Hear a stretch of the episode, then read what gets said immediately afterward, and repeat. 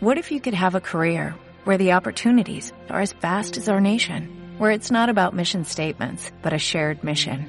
At U.S. Customs and Border Protection, we go beyond to protect more than borders, from ship to shore, air to ground, cities to local communities. CBP agents and officers are keeping people safe.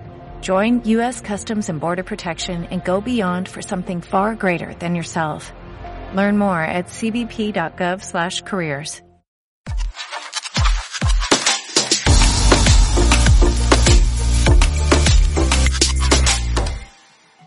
El otro día me ponía a pensar de qué estaba llena mi vida y me di cuenta que he permitido que mi vida en muchas áreas se llenen de cosas pasajeras. Y me he dado cuenta que he permitido que mi vida se llene de cosas que muchas veces no agradan a Dios. Y por eso me hice la pregunta, ¿de qué está llena mi vida? Porque al fin y al cabo de lo que estamos llenos vamos a dar a los demás. Porque no podemos hablar de amor y estar llenos de odio. No podemos hablar de perdón y estar llenos de rencor en nuestra vida, porque al fin y al cabo de lo que estamos llenos es de lo que vamos a dar.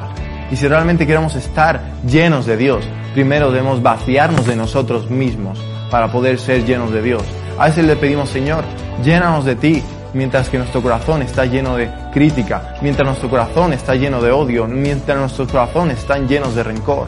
Primero debemos vaciar lo que hay en nosotros para que Dios pueda ser en nosotros, para que Dios pueda llenarnos a nosotros. Me hacía recuerdo a la vida de Pablo, cuando Pablo era primeramente, fue perseguidor de los cristianos, odiaba a los cristianos, los perseguía, pero cuando Pablo fue lleno de Dios, empezó a amar a los cristianos, empezó a amar a Dios, empezó a predicar su palabra. ¿Por qué? Porque fue lleno de Dios ya no estaba lleno de su odio, ya no estaba lleno de ese rencor que tenían los cristianos, ya no estaba lleno de su pasado, sino empezó a ser lleno de Dios.